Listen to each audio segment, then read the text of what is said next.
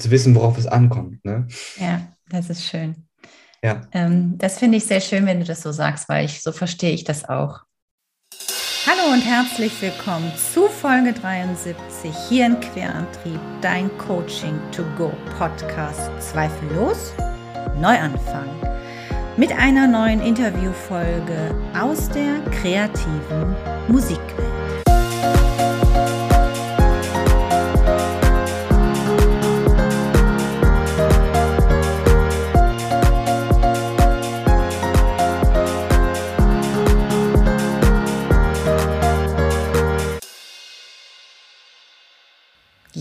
Hallo und schön, dass du wieder eingeschaltet hast. Mein Name ist Katja von Eismond und wir feiern ja in diesem Monat September 2022 Geburtstag.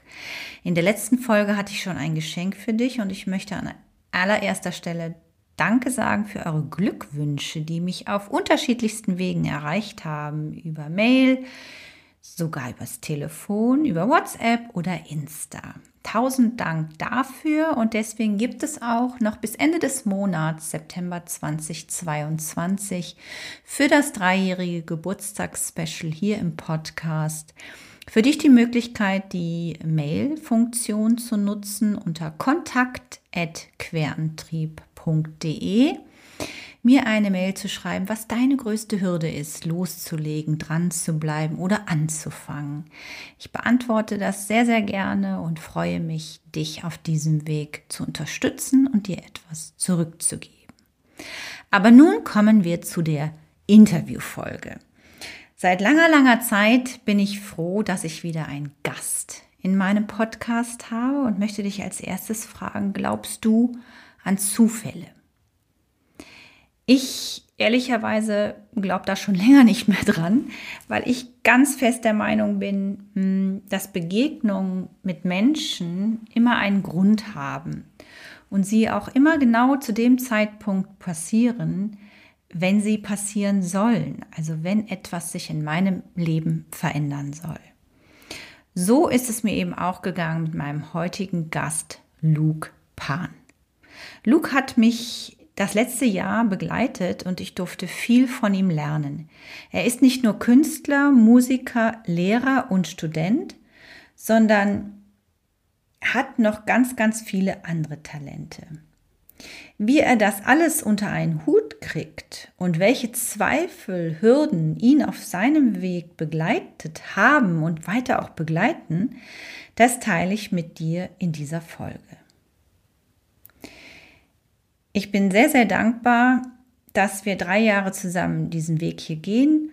Du mir so unglaublich treu bist und äh, ja, hoffe, dass du aus dieser Folge ganz, ganz viel mitnehmen kannst. Ich wünsche dir jetzt erstmal ganz, ganz viel Spaß mit meinem heutigen Gast, Luke Pan.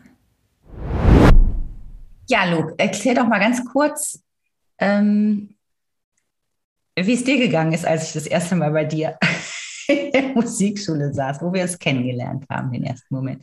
Hast du also, gedacht, oh Gott, hoffnungsloser Fall? Also sowas denke ich ehrlich gesagt nie. Ich bin da immer, immer ganz, also ich bin da immer ganz offen, was auf mich zukommt, weil das ist eigentlich immer das, eigentlich was wir lernen sollten, immer das zu nehmen, was wir bekommen und das Beste daraus zu machen. Also hoffnungslos, sage ich ganz ehrlich, warst du nie. Und das hatte ich auch nie das Gefühl.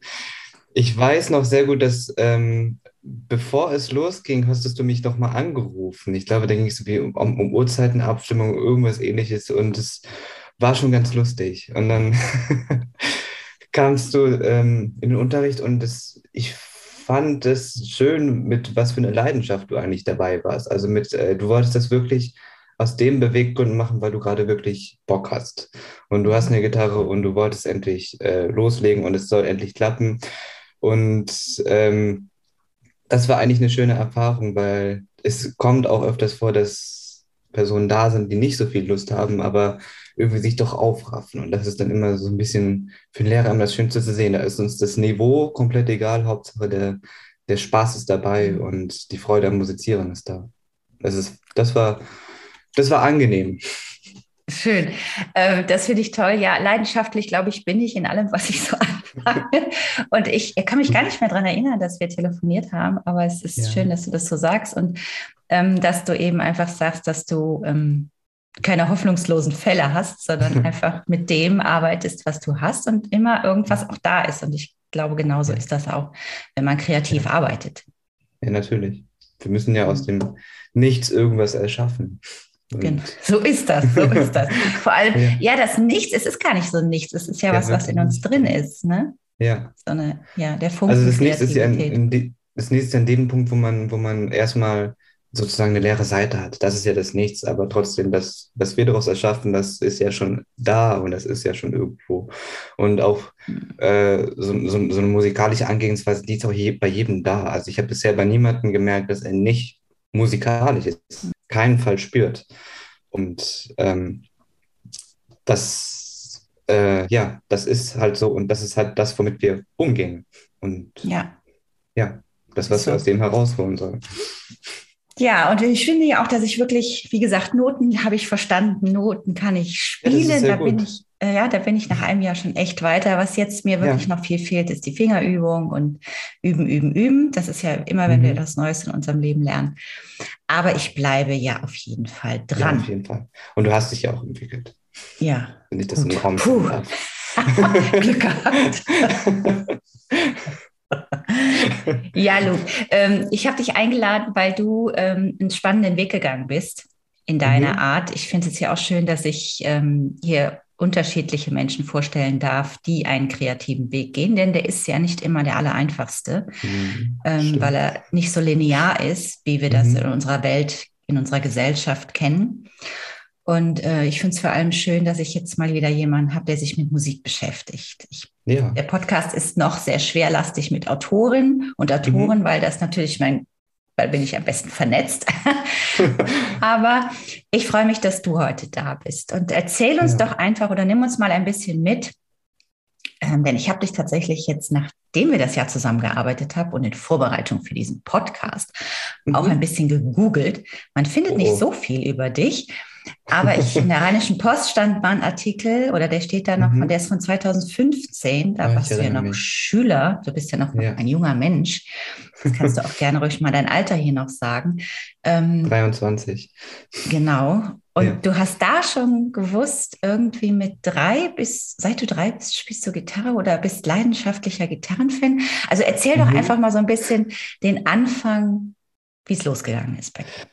Ja, also ich komme generell aus einer musikalischen Familie. Ich weiß, meine Mutter hat Blockflöte gespielt und mein Vater, ähm, der ist Rockgitarrist. Und äh, er war, stand, ich weiß noch, er hat mich immer zu seinen Konzerten mitgenommen, wo ich drei oder vier war. Es ging nicht so lange, aber dann hat er immer gesehen, dass ich, wie ich auf der Bühne rum, rumhample und das ist immer ganz lustig zu hören.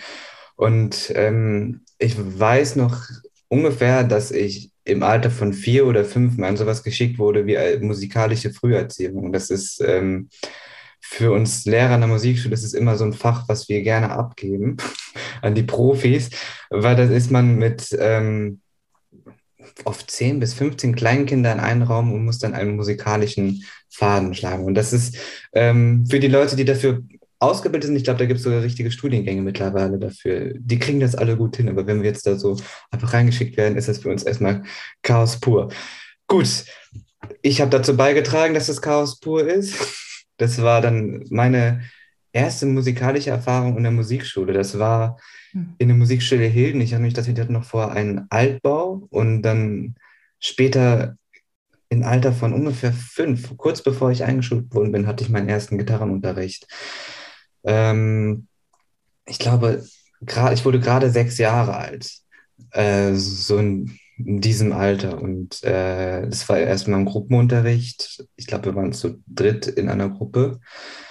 Und ich hatte eine sehr nette Lehrerin. Und dadurch, dass mein Vater ja selber Gitarre spielt, hat er mich dann auch ermutigt zu üben. Also kennen, kennen wir alle von, von alleine geht man nicht gerne hin und übt man. Man braucht da schon jemanden, der das, ähm, der einen dazu, ja, sag ich mal, motiviert, das zu machen.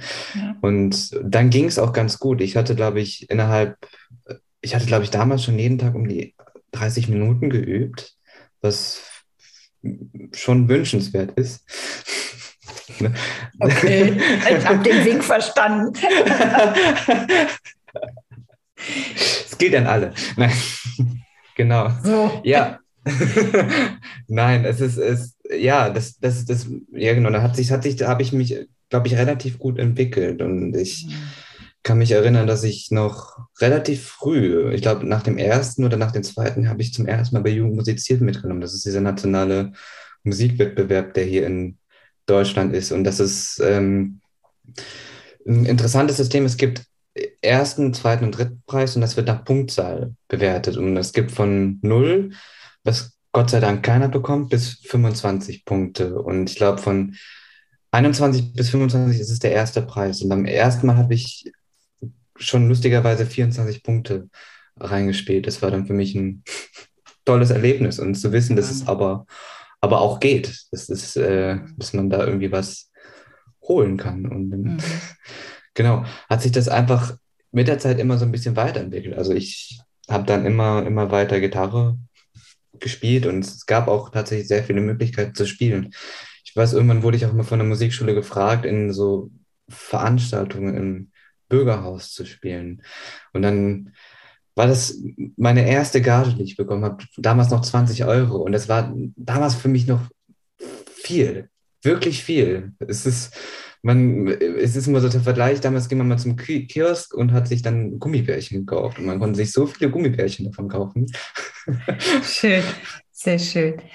Ja, das ist spannend, wie du das erzählst. Also vor allem, man merkte, also ich, was ich rausgehört habe, ist, du hast von zu Hause große Unterstützer gehabt, weil deine, deine mhm. Eltern aus der gleichen Branche, aus der Kreativität schon kommen und ja. das dich total gefördert haben, was ja super ist, ja. Ähm, wenn man auf, von zu Hause schon mal gefördert ist. Das hat mhm. natürlich auch immer ein bisschen was mit den finanziellen Geschichten zu tun, aber letztendlich hast du ja auch gesagt, dass du dir dann auch schon ein bisschen was dazu verdient hast, indem du irgendwo angefragt ja. wurdest und dein erstes kleines, deine kleinen Gagen quasi genau. schon verdient hast. Ja, ist ja. super. Ist denn dieser Weg auch so ähm, positiv gewesen, was so die Schule betrifft? Also hattest du da auch immer Unterstützer? Ich kann mir vorstellen, wenn du so eine große Leidenschaft des Gitarrenspielens hattest oder hast, bis im heute ja immer noch. Ja. Ähm, wie ist das so bei deinen Mitschülern angekommen und wie ist dann weiter dein, ähm, dein Weg? Weil irgendwo habe ich auch gelesen, in dem gleichen Artikel der Rheinischen oh. Post, wir wollen sie hier kurz nochmal erwähnen, unbezahlte Werbung an dieser Stelle. Aber, warte, ich habe mir Notizen gemacht, ich muss mal schnell hier mein schlaues Heft aufschlagen zitiere kurz den Artikel, dass du nämlich ehrgeizige Pläne hattest, schon sehr früh. Mhm. Und zwar war der, das Ziel, und das ist ja immer wunderbar, wenn wir Ziele haben, weil ja. ohne Ziel erreichen wir auch meistens nichts und sind ja. auch deswegen oft frustriert. Deine Ziele waren Plattenvertrag oder mhm. eine Professur. Ja, und das war 2015. Das ja. ist ja, ähm, ich bin so schlecht in Rechnen, sieben Jahre her. Das heißt, da warst du, jetzt bist du 23, da warst du 16. Ja, ja, ungefähr. Und da hast du schon eine Professur und einen Plattenvertrag. Was wahrscheinlich aber auch in deiner, ähm, was du bis dahin ja auch ähm, an Erfahrung gemacht hast und wie, wie du mhm. gemerkt hast, wie dein Weg immer weitergeht, dass du das vielleicht auch als realistische Ziele äh, in Betracht gezogen hast. Nimm uns doch mal dahin mit, wie das dann vielleicht auch mit deinem sozialen Umfeld außerhalb deiner Familie, deiner Eltern war, in der Schule und wie, wie du dann, ähm, ja, zu dem, wo du jetzt bist, hingekommen bist. Ähm, in der Schule war das eigentlich eher so, ich war nicht in der beliebten Gruppe, aber ich war mhm. jetzt kein wirklicher Außenseiter oder wurde irgendwie schlecht behandelt. Es war eigentlich eine relativ ruhige Zeit. Ich hatte meine ein, zwei, zwei guten Freunde, aber das ist ja immer die Sache, die als Sportler ist man ein bisschen beliebter, weil Sport ja oft ein Gruppenspiel ist. Ich als Gitarrist bin jetzt aber ähm, ja, ganz alleine auf der Bühne die mhm. meiste Zeit, gerade als klassischer Gitarrist und ja, jetzt auch nebenbei als Pianist und Dirigent. Als Dirigent übernimmt man die Verantwortung, ähm, genau, und muss dann den, den Chef spielen. Äh, genau, damals war ich aber halt nur Gitarrist und das, das, ähm, man ist halt nachmittags die meiste Zeit schon mit Üben beschäftigt. Also bei der Grundschule ging es noch, da habe ich, wie gesagt, eine halbe Stunde geübt. Aber wenn dann, dann die Jugendmusikvorbereitung kam, dann ging es schon mal in die eine Stunde bis zwei Stunden, Stunden pro Tag. Weil es ist eben aufwendig. Ähm, und von der Schule wurde ich eigentlich immer nett behandelt. Ich habe die nette Gabe, dass ich mir Sachen sehr schnell auf Anhieb merken kann. Das heißt, dass ich tatsächlich relativ selten für die Schule gelernt habe, aber trotzdem mich irgendwie so durch, durchgewunken habe, dass es irgendwie so ging. Ich weiß, ich hatte immer Ärger mit meinen Hausaufgaben, weil ich die Lust hatte auf Hausaufgaben. Ah, interessant. Aber wer hat schon Lust auf Hausaufgaben? Ja, genau. Das ging dann irgendwann so, dass ich ähm, äh, immer so Hausaufgabenstriche, man, man darf ja drei bekommen und dann bekommt man beim nächsten eine Mitteilung. Um das zu vermeiden, hatte ich, hatte ich mir die drei aufgespart. und dann danach bin ich jeden Morgen irgendwie viel zu früh aufgestanden, um noch vor der Schule die Hausaufgaben zu Ende zu machen. ja, das war meine Schulzeit. ja, das war deine und, Schulzeit, okay. Das war meine Schulzeit. Nee, in der, in der, ich bin danach von der Grundschule auf die Realschule gegangen ich, ähm, und ich weiß noch, dass damals die Musikschule den Schulleiter angerufen hat, ein damals auch ein Musiker, äh, Peter Schiller heißt der, das war damals ja, der hat immer ein Keyboard in seinem Büro gehabt. Und der wurde dann von der Musikschule angerufen und gebeten, auf mich zu achten, dass ich noch genug Zeit habe zu musizieren. Das fand ich ganz nett. Toll. Ja, mhm. und ähm, ja, so kam es auch, dass äh, viele Verständnis hatten, aber es kann ja nicht jeder Verständnis haben. In manchen Fächern, sowas wie Deutsch oder äh, was gab es noch, Geschichte, war es immer so ein bisschen, bisschen schwierig, sich da durchzumogeln, aber ich habe es im Endeffekt, habe ich ja, habe ich es ja irgendwie geschafft. Und wie ging es dann weiter nach deinem Abschluss von der Realschule? Also ich habe meinen Realschulabschluss gemacht und dann äh, wollte ich dann schon anfangen zu studieren. Beim Musikstudium ist es so, dass man im Endeffekt kein Abitur braucht, sondern eine Begabtenprüfung machen soll. Ich hatte mich damals in Düsseldorf und Köln beworben. In Düsseldorf war es der Fall, dass sie zu dieser Zeit aber die Leute, die kein Abitur gemacht haben, nicht zugelassen haben, äh, aus internen Gründen. Und in Köln war es so, dass ich die Prüfung bestanden habe, aber es dann im Endeffekt keinen Studienplatz zu vergeben gab. Das heißt, es war dann irgendwie so eine, so eine Warteliste, auf der man zwei Monate war. Mhm. Und dann irgendwann hat man die Nachricht bekommen, es gibt leider nicht genügend Plätze. Aber die Prüfung habe ich schon mal bestanden, das ist schon mal gut. Und dann wurde ich dann ein Jahr in der Koblenz Gita Akademie aufgenommen. Mhm. Das ist äh, eine private Akademie, ähm, wo man tatsächlich von dem damaligen, also jetzt ist er, glaube ich, auch noch Dozent in Köln, bei dem ich war, schon mal Unterricht bekommen hat in, im Rahmen von, von der Stadt Koblenz. Dann gibt es dann einen Tag Gitarrenunterricht, Musiktheorieunterricht, vorbereitend für die Aufnahmeprüfung. Bei so einer Musikaufnahmeprüfung gibt es immer einen theoretischen Teil. Das heißt, man wird nicht, man muss nicht nur hingehen und vorspielen, sondern es gibt auch eine Klausur, wo dann getestet wird, ob man auch theoretisches musikalisches Wissen hat.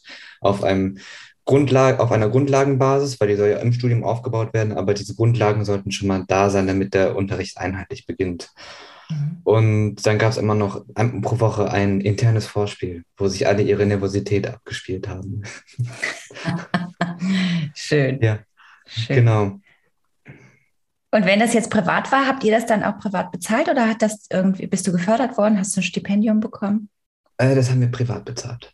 Das habt ihr privat bezahlt. Genau, dafür, also, für die Akademie gibt, gibt es, glaube ich, keine Stipendien. Also derzeit mh. noch nicht, genau.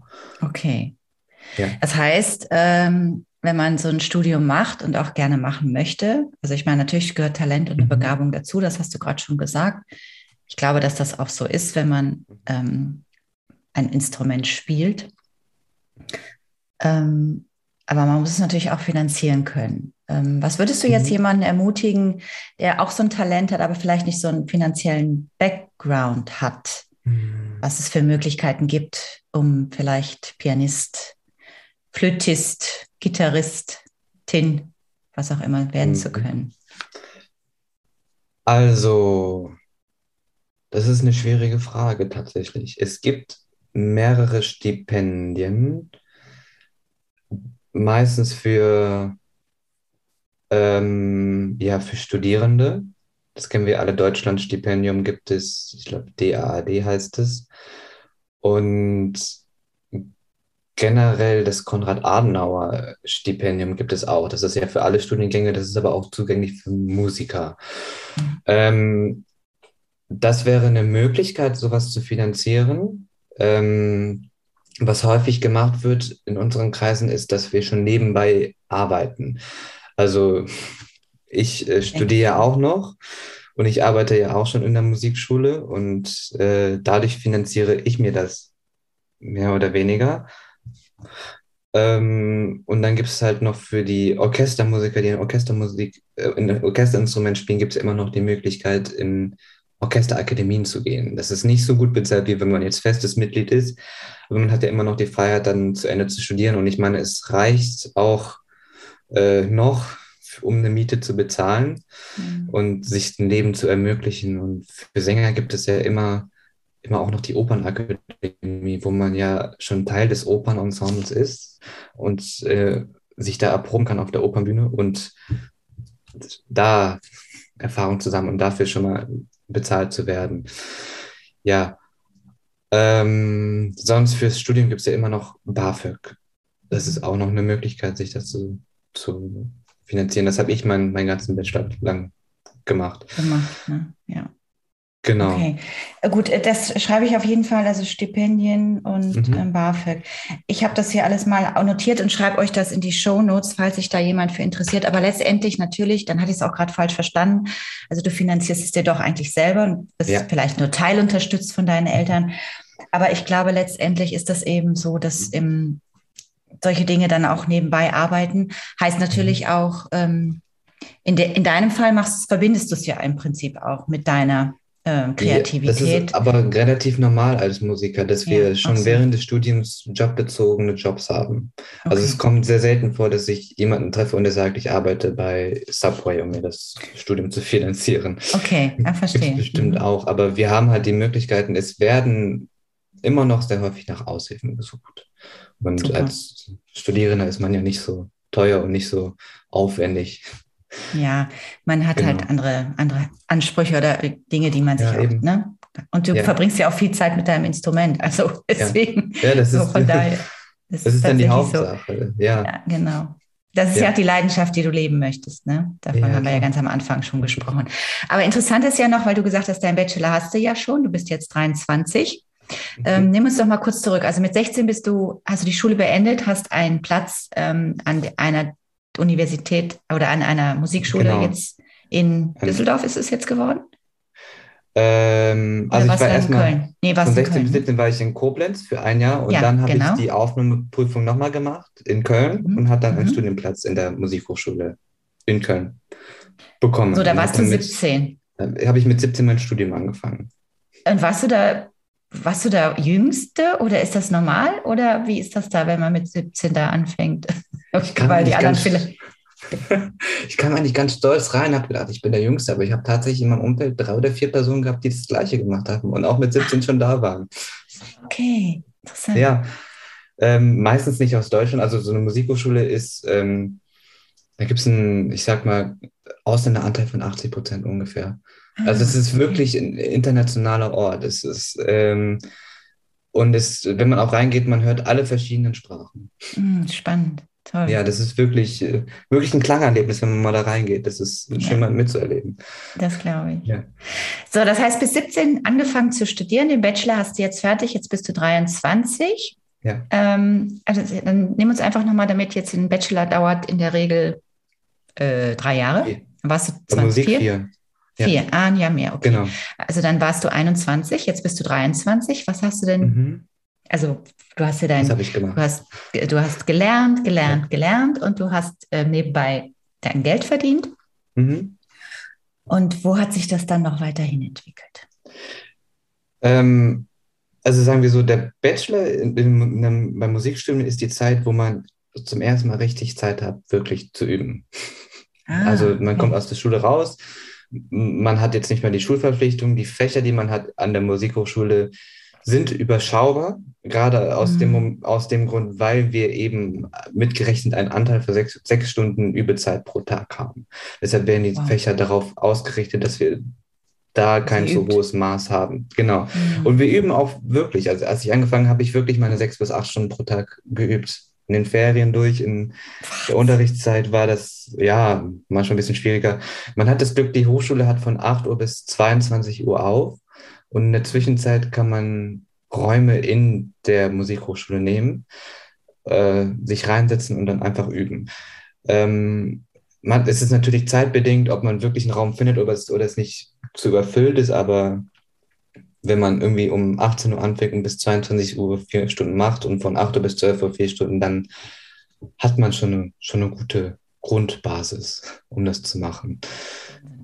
Ja. Und, ist ja wie ein Arbeitstag eigentlich. Ja, ja. Aber also. ich sag mal so, Medizinstudium ist da auch nicht wirklich anders, nur ja. dass der, die Überzeit dann eben die Lernzeit ist. Also für mhm. uns ist es ja unsere, unsere Lernzeit. Genau, okay. die wir dann halt einfach am Instrument verbringen. Ja, und ähm, ja, im Studium ist es halt so, dass wir immer viele Auftrittsmöglichkeiten auch bekommen. Es gibt jedes Semester ein Klassenvorspiel innerhalb der Hochschule. Es gibt ja zwei Konzertsäle an der, an der Musikhochschule in Köln. Einmal den großen Konzertsaal und den Kammermusiksaal. Ähm, der große Konzertsaal ist für die Gitarre einfach viel zu riesig. Äh, das hört man bis, bis in die letzte Reihe, hört man das wahrscheinlich nicht. Das ist, ähm, deswegen waren wir immer im Konzert ähm, vom Kammermusiksaal und da hatten wir immer die Vorspiele. Was immer ganz, ganz oft gemacht wird, ist, dass wir relativ viele Wettbewerbe spielen, weil es eben so ein, so ein guter Punkt ist, um sich mehr oder weniger einen Namen zu machen. Also die meisten, die nachher Erfolg haben, haben unfassbar viele Wettbewerbe gemacht. Mhm. Äh, und ja, es ist, ähm, ich hatte, glaube ich, in meinem Studium vier, fünf, fünf Wettbewerbe habe ich ungefähr teilgenommen. Ähm, bei zweien war ich, war ich erfolgreich. Dann habe ich den ersten Platz auch reingefahren. Das war ganz schön. Aber es gibt natürlich bei Raus. Wettbewerben auch immer, immer diese politischen Spiele. Also es ist nie ganz ah. klar, ob, ob nicht schon vorher ein Sieger klar steht. Oh, das okay. Ist, ja. Weil das ist eben, eben eine Jury. Da ist es nicht irgendwie mhm. wie beim Sport, dass man die schnellste Zeit gewinnt.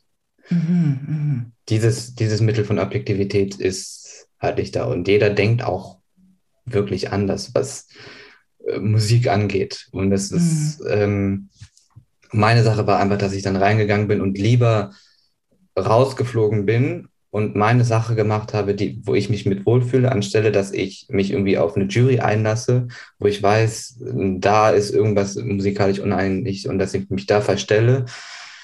Ähm, das war mir dann einfach lieber mein Ding, wirklich da durchzuziehen. Einfach reinzugehen, so zu spielen, wie ich das möchte, so wie ich die Musik lese und dann mhm. da mein Ding abzuziehen und dann einfach einen Ach und Krach rausfliegen. Okay. Augen also ging es dann nicht, da ging es jetzt nicht darum, um so diesen Leistungs, dass du sagst, ich muss immer den ersten Preis über allen fahren, sondern ich spiele das, wie ich, wie ich Musik verstehe und wie ich sie auch vermitteln möchte. Ja, weil Musik ist ja in dem Sinne kein, kein Sport. Ich, mhm. ich weiß, äh, der Komponist Beda Bartok hat immer gesagt, Wettbewerbe sind für Pferde, nicht für Musiker. Und im gewissen Punkt hat er ja auch recht, ähm, mhm. weil es, Musik ist ja, also mir wurde das mal so erklärt, Kunst im Generellen, es gibt keinen Punkt, wo man die Kunst wirklich erreicht. Es gibt keinen Punkt, wo man sagt, das ist die Kunst, ja. sondern man kann sich ja. immer nur annähern, annähern, annähern, ja. annähern. Und man kann nur so nah wie möglich drankommen, aber es nie erreichen, sonst wäre es keine Kunst. Ne? Ja, das ist ein schöner ähm, Satz, ja. Ja. Mhm. Und das muss man sich einfach bei den ganzen Wettbewerben klar sein. Und man hat vielleicht Glück, man hat äh, einen tollen Tag, man trifft jede Note. Ähm, aber das ist nicht unser Anspruch. Es mhm. geht nicht darum, immer jede Note zu treffen. Das wird in Filmen oft total missverständlich äh, vorgestellt. Selbst Profi-Pianisten, die schon seit 40 Jahren im Dienst sind, selbst die spielen ja noch falsche Noten. Und das ist ja auch, es ist ja auch komplett egal. Es geht um die Musik als solches, um äh, die Energie, die die Musik hat oder den Charakter, den die Musik gerade hat, darzustellen. Und mhm. äh, der Charakter geht immer vor dem vor den richtigen Noten. Mhm. Klar, man sollte nicht alles falsch spielen, aber für dieses zu wissen, worauf es ankommt. Ne? Ja, das ist schön. Ja. Ähm, das finde ich sehr schön, wenn du das so sagst, weil ich so verstehe ich das auch. Dass es, Ja. ähm, weil es das auch, weil es vielfältiger ist und weil es, ähm, weil es uns auch nicht so begrenzt, ne? Sonst würde ja Mhm. so ein Ende abzusehen sein. Und das, das wollen wir ja gar nicht. Also- ja, ja, klar. Sonst hätten wir ja auch so einen Beruf oder so eine Richtung nicht ergriffen. Wollten wir ein, ein Ja, Ende klar. unserer Arbeit wissen oder unseres täglichen Schaffens, äh, würde man Ja. wahrscheinlich in andere Berufszweige gehen. Ja, klar. Also es gibt ja diesen tollen Satz von Sergei Rachmaninov, der gesagt hat, ähm, die Musik reicht fürs Leben, aber das Leben reicht nicht für die Musik. Ja, super Und das schön. ist ja auch so ein, so ein, so ein Grundsatz, den wir auch in allen kreativen Sachen, mit der Kunst ist dasselbe, mit der Dichtung ist es dasselbe, irgendwie mit allen kreativen Fächern. Es reicht fürs Leben, aber das Leben reicht nicht dafür. Ja. Ein ganz toller Satz. Ja. Aber trotzdem hast du die Wettbewerbe gemacht aus Mhm. Motiven der einfach Ja, nur mal mitzumachen oder gab es da auch Geld? Das war jetzt noch die Es gibt immer Geld. Ja. Ah, jetzt sind wir am Punkt. Es gibt Natürlich, immer Wir Preisgelder. müssen ja auch gerade Ja. Kreative müssen immer auch natürlich, ne, es ist ja nicht so Ja. einfach, man, es kommt nicht immer regelmäßig Gehalt, ne, du bist an, auf, an Mhm. ähm, Aufträgen, ne, du musst ge gebucht werden und und und. Ja, Ich habe ja nicht ein, ein konsequentes Gehalt, was kommt, wenn ich ähm, häufig, Mhm. sagen wir nicht immer, aber häufig, wenn man kreativ schaffend ist. Das ist einfach Ja. anders, als wenn ich einen linearen Job habe oder Ja, Okay, das hast du deswegen gemacht, aber mit einer Haltung, die du uns ja gerade auch so wunderbar erklärt ja, hast. ja, klar. Ähm, das heißt, du hast Wettbewerbe gemacht, den Bachelor gemacht. Wie ging es dann weiter? Dann hast du ja nebenbei noch Jobs gefunden. Und bist du denn jetzt, und das wäre nochmal, um noch an den Anfang des Podcasts zu kommen, Ja. deine ehrgeizigen Pläne, hast du denn jetzt schon einen Plattenvertrag oder eine Professur erreicht mit 23? Nein. Habe ich noch nicht. Aber hast du noch Aber- nicht? Okay. Habe ich noch nicht, genau. Aber ich, ich habe ja jetzt, ähm, ich bin ja jetzt Lehrer an einer städtischen Musikschule. Das ist schon mal auch, auch was. Die, die Stellen sind auch wahnsinnig begehrt mittlerweile. Es gibt Ja. einfach so viele, so viele Musiker, die auf Jobsuche sind, weil äh, der Bereich wird leider immer kleiner. Das Ja, ist halt ja. mit dem generell gerade so, so ein Problem. Damit bin ich aber schon, schon, schon total Fein, ne? zufrieden. Ja, also äh, um mal darüber zu sprechen, was ich nach dem Bachelor gemacht habe. Ich hatte mich, äh, ich habe meinen Abschluss gemacht und dann hatte ich tatsächlich einen Lehrerwechsel nach Aachen und bin dann jetzt bei einem, einem sehr, sehr netten Lehrer angekommen und auch einen sehr fördernden. Ähm, und dort hatte ich jetzt tatsächlich meine erfolgreichste Zeit im Studium. Also ich habe jetzt bei, es war tatsächlich mit Corona gemischt, aber irgendwie konnte ich daraus irgendwie das Beste draus machen, was mir möglich ist. Zum Beispiel habe ich ähm, ein, mit dem Ho- Hochschulorchester mal äh, ein Solokonzert gespielt, was als Gitarrist un unfassbar selten ist. Ich durfte beim Hochschulinfotag dabei sein als einziger Gitarrist. Und ich war jetzt auch, ähm, glaube ich, auch einer der wenigen Gitarristen, die es geschafft haben, mit dem Hochschulorchester auf der Bühne des Theater Aachen zu stehen. Da, wo eigentlich die Sänger sind und äh, auf der Opernbühne sind. Und Mhm. da habe ich meinem Lehrer wirklich viel zu verdanken, weil immer wenn es so eine Chance gab, hat er, hat er gesehen, dass ich den Job wahrscheinlich gut machen werde und mich dann einfach hingeschickt und dann hat er sich auch Mhm. selber wohl gefühlt, dass er sich darum keine Sorgen machen muss. Mhm. Ja. Was immer Wunsch während meines Bachelorstudiums war, war noch ein bisschen weiter zu gehen als nur die Gitarre. Ja. Ähm, wir stehen gerade in der Gitarrenwelt vor so einem Problem, dass wir uns immer so ein bisschen abschotten und uns immer nur sagen, dass wir Gitarristen sind und nicht sagen, dass wir Musiker sind. Im Endeffekt Ah, okay. sind wir Musiker. Es gibt wahnsinnig tolle Gitarrenfestivals, aber oft bleibt es so, dass die nur Gitarrenfestivals sind und äh, dass wenig weitere Instrumente dazukommen und dass wir einen Austau Austausch starten, dass wir dafür sorgen, dass weitere Kompositionen für mehrere ähm, Instrumente plus Gitarre geschrieben werden. Und dem entgegensprechen, in dem entgegenwirken wollte ich eben dadurch, dass ich noch ein paar weitere Studiengänge anschließe. Und so ist es jetzt gekommen, dass ich während meines Masterstudiums angefangen habe, pädagogischen Tonsatz zu studieren. Das ist quasi Musiktheorie. Es ist so ein bisschen ähnlich wie Komposition, allerdings geht es eher dabei um das grobe Handwerk zu lernen. Wie geht man mit welchem Instrument wie um? Was muss man harmonisch achten? Um wie kann man dramaturgisch was arbeiten? Anstelle, dass es wie im Kompositionsstudium um das Entwickeln eines eigenen Stils geht. Mhm. Ähm, das war mir aber in dem, dem Sinne eher wichtiger. Mhm. Das war so, so, so, so mein Weg, den ich gehen wollte. Äh, und jetzt fange ich auch an mit einem Studium für Orchesterleitung. Das heißt, dass ich wirklich auch in den Bereich gehe, Orchester zu dirigieren. Und äh, jetzt kommen wir auch auf den Punkt zurück, Thema Professur. Mittlerweile ist es auch wirklich so, dass für Professuren, dass man da wirklich breit aufgestellt werden sein sollte, weil es eben so ein, so einen riesen Antrag gibt und die Professuren werden auch immer alle weniger. Mhm. Also ja. beim Musikbereich spart es das Land NRW oder auch der, der Bund spart leider da ein bisschen, bisschen zu häufig und das ja. ist das halt aber so ein, ja. so ein, Kultur. So ein, ja, mhm. es, es ist wichtig, aber irgendwie uns fehlt so ein bisschen da die Lobby, die da für uns ja, absolut. kämpft. Ja.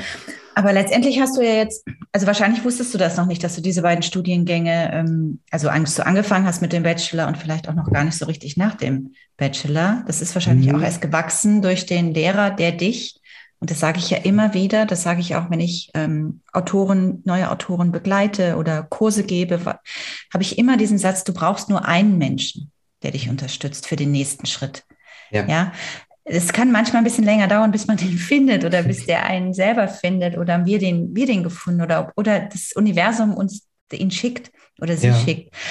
Aber letztendlich hast du ja auch gesagt, dass du von Köln dann nach Aachen aufgrund dieses Lehrers gegangen bist und der dir auch viele ähm, Möglichkeiten geboten hat, indem er dich auf die Bühne gestellt hat, mhm. äh, zu den Sängern, was bisher noch nicht war, weil er mhm. was in dir gesehen hat.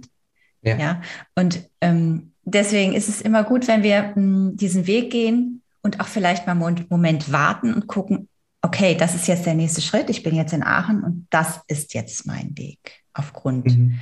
dieses Menschen, der dich, dessen Lehrers, der dich da unterstützt. Und jetzt mache ich, und das, da sind wir ja wieder, was du gerade schon gesagt hast, um eine Professur anzustreben, mhm. muss ich eben auch ein bisschen breiter aufgestellt sein. Ne? Ja, klar. Ja. Ja, also er hat mir das, also das, das Praktische war, war, er hat mir wirklich auch den, den, die Zeit und den Raum gegeben, mich in diesen Punkten zu entwickeln. Also, dass ich Dirigieren machen wollte, das habe ich eigentlich relativ früh in meinem Bachelorstudium erfahren. Das Problem ist so eine Dirigieraufnahmeprüfung, das ist eine der schwierigsten Aufnahmeprüfungen, die man eigentlich machen kann, weil sie so umfass, umfangreich ist.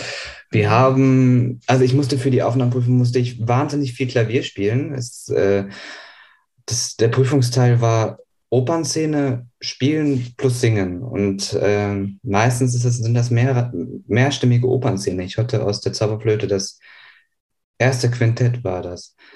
Ähm, und da muss man sich wirklich entscheiden, für welche Stimme man gerade geht, dann oktavieren und alles Mögliche. Das, das, hat, das hat gedauert, bis ich das erstmal, erstmal gelernt habe. Und, okay.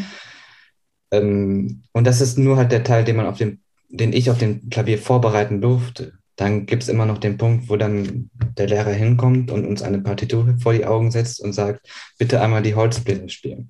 Und das wäre ja alles schön und gut, wenn die Holzbläser wirklich so klingen, wie sie notiert sind. Aber man darf nicht vergessen, Klarinetten sind selten in C, sind meistens in Stimmen wie B. Da muss man einen Ton runterdenken. Äh, für eine Aufnahmeprüfung kommt es dann auch vor, dass die Fagotti nicht im Bassschlüssel notiert sind, den man als Pianist lesen kann, sondern im Tenorschlüssel. Und da muss man sich auch erstmal richtig durchbeißen. Mhm. Ne? Und ja. dann, ja, und also in der Dirigieraufnahmeprüfung, Dirigieren ist ein bisschen eigentlich der kleinste Teil der Prüfung. ja. Und dann kommt ja, aber ich meine, ja. Ja. Ja. So ein Orchester zu dirigieren, stelle ich mir, also ich meine, so eine Vielfalt an. Also ich bin jetzt nicht die Fachfrau, was das betrifft, aber wenn ich schon mal im äh, Fernsehen was sehe, diese berühmten Silvesterkonzerte oder was da so alles ist, wie viele Musiker auf einem, ja, in einem Orchester sind. Mhm. Und dass es nachher aber auch so klingt, dass selbst ich als Laie und ich glaube, die Profis hören ja nochmal mit ganz anderen Augen, äh, Ohren dahin, mhm. dass ich wirklich sage, ach, das ist, das klingt, also das ist eine Einheit. Ja. Und das stelle ich mir schon schwierig vor. Mhm. Ähm, auch wenn das immer so lustig nur aussieht, dass man mit diesem Stab da so rumdirigiert. Aber letztendlich ja. ohne den Dirigenten gäbe es ja wahrscheinlich auch gar kein Orchester. Ja, also es ist schwieriger, als man denkt. Es, es, mhm. es sieht immer so, so leicht aus, also machen immer alle diese schöne, schöne Figuren da, die stehen da so. Aber im Endeffekt, das fand ich ganz schön. Ich hatte einen Dirigierkurs und meine Tante war auch zu Besuch da und hat sich das angeguckt und kam danach auch so. Man sagte, ich wusste gar nicht, dass Dirigieren so schwer ist. Aber es ist schon, schon nötig, dass man eine lange Ausbildung hat, um den Dirigierweg zu machen. Und die meisten Dirigenten, die wirklich erfolgreich sind, die sind nicht jung, weil man eben die Erfahrung aufbauen muss. Man muss wissen, ja. es ist mehr psychologisch drin, als man denkt. Man darf manche Zeichen, darf man nur man bestimmten Instrumentengruppen geben während die anderen Instrumentengruppen das gar nicht akzeptieren wollen. Ich war letztens im Dirigierunterricht mit einer Sängerin und da wurde mir auch mal richtig klar, mit einem Sänger kann man nicht mit einem Stab dirigieren, weil der ist viel zu, viel zu spitz dafür. Und dadurch wird mhm. die Stimme auch spitz. Und das sind so Sachen, wo man denkt, die machen doch schon irgendwie was. Aber das ist ein Unterschied. Das ist einfach so ein Unterschied der Energie, die man ausstrahlt. Mhm. Und ähm, das Schönste ist immer, wenn man mit einer gemeinsamen Energie musiziert. Ja, absolut. Und ja. dafür muss man auch die richtige Energie senden. Ja, das stimmt. Ja. Da hast du recht. Aber da bin ich mir hundertprozentig sicher, wo wir uns das Jahr jetzt hier ähm, äh, ja, kennenlernen durften, dass ja. du diese Energie definitiv mitbringst. Also ich bin da optimistisch, dass du, ähm, vielleicht wird es jetzt nicht der Plattenvertrag, vielleicht wird es auch nicht eine Professur, gut. aber vielleicht wird es ja, ähm, dass du Dirigent ja. wirst eines Orchesters, wo auch immer dich dein Weg noch hinführt. Ja. Hättest du denn schon eine Idee oder sagst du jetzt erstmal, ich lasse es jetzt einfach so, so laufen, wie es ist und guck, was, was letztendlich, womit ich dann immer weiter mein Geld verdiene in meiner Kreativität? Oh, schwer zu sagen. Auch noch so jung. Ja, ja also ich glaube, mittlerweile muss man sagen, man muss mit allem zufrieden sein, was auf einem zukommt. Mhm. Neue Musik, alte Musik, äh, dirigieren, Musiktheorie unterrichten, ja. alles Mögliche. Man muss einfach mit allem zufrieden sein, was auf einem zukommt und mit allem bereit sein. Ja, absolut. Ja. Genau, man Super. Man kommt da schon Dann, irgendwie durch. Bestimmt. Ähm, ja. Deswegen nehme ich mal kurz, fange ich mal mit den beiden Fragen an, die ich hier so jedem meiner Gäste immer stelle. Sehr gut. Und du musst da auch gar nicht groß, äh, mach's ruhig aus dem Bauch raus. es geht äh, um zwei Fragen, was dir etwas bedeutet. Die erste Frage ist, ähm, was bedeutet Kreativität für dich? Kreativität bedeutet für mich in dem Punkt, keine Barrieren zu haben. Mhm. Also wirklich aus dem frei raus, was wir haben, was zu erschaffen. Genau. Sehr schön. dann sind erstmal die Regeln nicht da. also keine Regeln. Sehr gut, da bin ich ja. sofort dabei. Und ja. was bedeutet dann ähm, Spiritualität für dich? Hat das überhaupt eine, Bedeutung, mhm. eine Bedeutung für dich in deinem Leben? Äh, nicht so viel. Also ich glaube in, an das, ich glaube an die Kunst auf jeden Fall. Ich mhm. glaube, dass da was, da was existiert, dass da noch Ebenen existieren, die wir noch nicht erreicht haben. Und mhm. da bin ich, da bin ich bereit, die mit zu erforschen. Und ich glaube daran, dass, also ich bin da so ein bisschen wie, wie glaube ich, Maurizio Kagel das mal gesagt hat. Nicht jeder Musiker glaubt an Gott, aber jeder Musiker glaubt an Bach. Sehr schön. Ja, es ist ja. genau, also Spiritualität ist, wird oft, wenn ich diese Frage stelle, ja. mit irgendwas Göttlichem verbunden. Ich sage, das ja. ist so eine Schöpferkraft, die wir in uns selber haben und die wir irgendwie, die universell zu uns fließt. Ne? Aber es ist ein, schönes Beispiel, was du genannt hast. Und Kreativität und Spiritualität, glaube ich, haben immer ein, ein Miteinander. Ja, also ich sag mal so, um wirklich was kreativ was Tolles zu erschaffen, darf man nicht ganz normal sein. könnte stimmen. ja, super, ja. Äh, Luke. Da würde ich sagen, ähm, ich hätte, äh, wir haben eigentlich alles, was ich so wissen wollte von dir, ähm, und was ähm, vielleicht meine Hörerinnen und Hörer mutiger macht, mit endlich jetzt mit der Musik anzufangen, die, die ihnen schon, weil ich habe ja auch viele ja. ältere, also, ähm, also ich habe ganz gemischte Hörer und Hörerinnen, aber es gibt natürlich auch einige, die so in meinem Alter schon sind und letztens auch eine Freundin, ähm, als ich ihr erzählt habe, dass ich mit Gitarre angefangen habe, die wollte immer so gern mit singen also ja. die singt halt gerne, muss es auch beruflich ein bisschen nutzen und möchte ihre Stimme ja. da noch missen. Und dann hat sie sich tatsächlich auch bei der Musikhochschule in Langenfeld äh, schlau Toll. gemacht hm, ja. und möchte jetzt einen Singen, ja, einen Kurs machen zum Singen. Und ähm, das fand ich so schön. Also wenn wir da andere ermutigen können, ähm, sich musikalisch ähm, zu entfalten. Ja, bitte. bitte, bitte, genau. bitte. Unbedingt. Also eine Musikschule ist immer offen und das sind auch mal ganz liebe, liebe Menschen. Und äh, wenn man sich wirklich unsicher ist, was man machen möchte, es gibt immer die Möglichkeit, Schnupperstunden zu machen, einmal irgendwie eine, eine halbe Stunde zu buchen, wo man einfach mal ein Instrument ausprobieren kann. Und dann gibt es immer noch Tag der offenen Tür, wenn man sich auf der Website schlau macht. Da steht immer, ich glaube, es ist immer im Frühjahr, Frühling, irgendwie sowas. Einmal im Jahr gibt es einen Tag der offenen Tür, wo man wild rumprobieren kann den Lehrern richtig auf die Nerven gehen darf. Und genau. genau. Und es ist, es ist immer eine Erfahrung wert, mal so ein Instrument zu lernen, aber mal zu wissen, was da wirklich hintersteckt. Ich glaube, das ist so eine, so eine Fähigkeit, die kann man sich eigentlich mit keinem Geld der Welt erkaufen.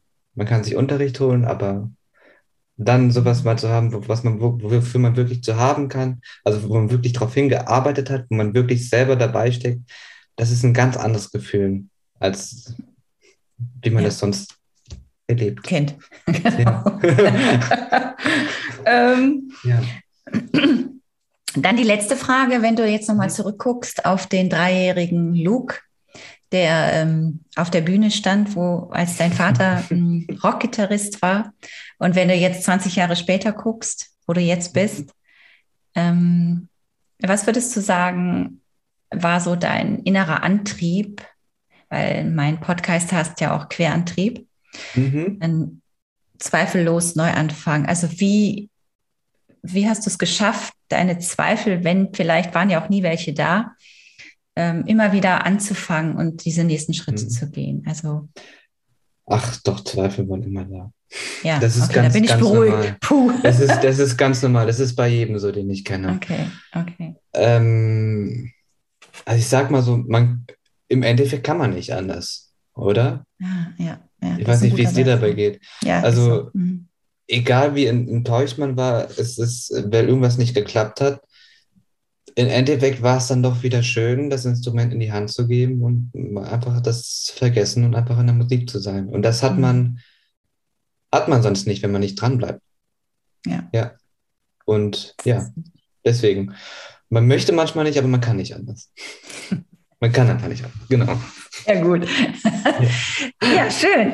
So, Luke, und wenn jetzt noch, jetzt darfst du ein bisschen Eigenwerbung machen, wenn du Lust hast, äh, wenn du jetzt, jetzt jemand von meinen Hörerinnen oder Hörern Lust hat, mit dir vielleicht äh, zu arbeiten oder mhm. endlich auch Noten lesen zu können, wie ich, oder Gitarre einfach mal zu spielen, wie könnte man mit dir in Kontakt kommen? Was wäre da so der Weg? Äh, ich bin offen für alles. Äh, man kann mit mir auch über den sozialen Netzwerken über Kontakt kommen. Ich heiße Luke Pan, ich bin auf Facebook und Instagram vertreten. Sonst, wenn jemand Gitarre lernen möchte, man kann immer bei der Musikschule anfragen, dass ich da äh, eine Schnupperstunde gebe. Das äh, ist auch gut für mich. Das ist so ein bisschen, dann sehen die Leute, dass, dass ich das mhm. gut mache. Ist immer, immer gut. Äh, und sonst ja, das sind so die besten Möglichkeiten, mit mir in Kontakt zu treten. Mhm, und perfekt. man darf ruhig keine Scheu haben. Ich bin so gut wie immer nett. Das stimmt, das möchte ich hier nochmal kurz unterstreichen. Der Luke ist sehr nett. Ähm, ja. Und wir haben das Jahr sehr genossen. Das hat einfach sehr, jetzt ja. andere Gründe, warum ich aufhöre in der Musikschule, weil ich einfach mhm. örtlich ja, das wisst ihr aber auch, wer hier den Podcast schon länger verfolgt, ich bin halt immer mal da und dort. Und da ist das für mich mit regelmäßigen Teilnahmen einfach vor Ort immer ein bisschen schwierig. Aber ich ja. bleibe dran. Das möchte ich hier nochmal betonen. Das äh, ähm, ist auch, musst du auch. Ja, ganz genau. Sonst ist nämlich auch ja. alles schnell wieder vergessen. In meinem Alter Klar. vergesse ich ja leider auch schnell. Luke, herzlichen ja. Dank. Ich sage ein, ein, ein riesiges Dankeschön. Schön, dass du da warst, dass du diesen Podcast mit Gerne deinem ähm, Weg bereichert hast. Ja. Ich wünsche dir alles, alles Gute weiterhin. Ja, danke. Ebenso. Und danke für die Einladung. Es hat mir Spaß gemacht. Super. Vielen herzlichen ja. Dank. Bis gerne, ganz bald. Tschüss. Bis ganz bald. Tschüss. So, ich hoffe, deinen kreativen Impuls, deinen kreativen Geist, deinen kreativen Spirit konnten wir mit dieser Folge etwas wecken. Falls du jetzt auch so ein junger Zuhörer, eine junge Zuhörerin bist und ähm, dich für den musikalischen Bereich interessierst und nicht so richtig weißt, wie du darauf vorangehen sollst. Ich habe in den Shownotes noch mal ein bisschen gegoogelt wegen Stipendien, guck da gerne noch mal rein. Und ich habe noch zwei Interviews noch mal rausgesucht mit unter 30, sage ich jetzt einfach mal, weil hier sind natürlich auch viele, die schon einen langen, ähm, erfahrenen Weg hinter sich haben. Aber es ist ja auch ganz, ganz wichtig, gerade am Anfang Unterstützung sich zu holen. Und wenn du vielleicht jemand bist, der noch ähm, am Anfang seiner Kreativität steckt, dann äh, hör dir doch gerne noch mal die Folge 10 mit Steven Akinwale. Der ist auch Musiker an oder mit Elias, der war, ist Coachie bei mir gewesen, um auch so beruflich Orientierung zu erforschen. Das ist die Folge 49, schreibe ich auch nochmal in die Show Notes, wenn du Lust hast. Und hör dir das gerne nochmal an, denn der Weg ist natürlich nochmal anders, ob ich jetzt noch den ganzen Weg vor mir habe oder wie es eben viele in diesem Podcast auch schon erzählen, ähm, wie sie es quer nochmal versucht haben oder eben die ganze Zeit ihren Weg gegangen sind. Aber letztendlich ist eben wichtig, den eigenen Weg zu finden, sein Ziel zu kennen, zielstrebig zu sein, vielleicht auch mal neu zu justieren, das Ziel, aber seinem Weg treu zu bleiben und den zu verfolgen. Und das hat ja der Luke auch hier sehr schön erzählt, denn er hat ja noch mal ein zweites Studium jetzt angefangen mit Komposition und Orchesterleitung, ähm, weil er einfach auch sagt, dass es sehr, sehr wichtig ist, breit aufgestellt zu sein. Und ich glaube, das ist ein ganz, ganz wichtiger Hinweis. Zwei Sätze möchte ich noch mal gerne ähm, in die Erinnerung holen. In um etwas Kreatives zu erschaffen, darf man nicht ganz normal sein. Den Satz fand ich irgendwie sehr schön, weil ich glaube, der trifft es ziemlich auf den Punkt. Und ähm, der andere Satz war jetzt von Raminov, ist ja auch, glaube ich, ein bekannter Komponist, aber da weiß ich jetzt nicht so ganz genau. Aber ich fand ihn auch so schön. Die Musik reicht fürs Leben, aber das Leben reicht nicht für die Musik. Und das ist ja genau das, was so dieser kreative Spirit auch so ausmacht, dass es so viel ist, was man äh, teilen möchte und es aber für ein Leben nicht reicht. Und es muss es auch gar nicht. Aber äh, diesen, diese Dinge für dich rauszufinden, was du mitteilen möchtest und mit der Welt teilen möchtest, das ist einfach wichtig. Und dafür gibt es diesen Podcast. So, vielen Dank, dass du bis hier hinten dran geblieben bist zum Ende der Folge. Bleibt mir jetzt nur noch zu sagen, hinterlasse sehr, sehr gerne ein paar Sterne bei Spotify oder Apple Podcast. Damit machst du mir eine riesige Freude, ebenso mit einer Bewertung, eine klitzekleine Bewertung, wie dir mein Podcast gefällt auf deiner Lieblings-Podcast-App. Ähm, ja, abonniere, wenn du noch kein Abonnent bist oder Abonnentin bist und teile ihn sehr, sehr gerne, wenn du andere Menschen mit dem Interview mit Luke inspirieren möchtest. In diesem Sinne, schreib mir sehr, sehr gerne, wie gesagt, bis äh, Ende des Monats. Ich beantworte alle E-Mails und freue mich drauf, dir bei der Hürde zu helfen, ein Mini-Mini-Coaching zu geben per E-Mail kontakt.querantrieb.de. Vergiss die Sterne nicht und ich schicke ganz viele Sterne zu dir in dein Ohr und sage bis ganz, ganz bald, deine Katja.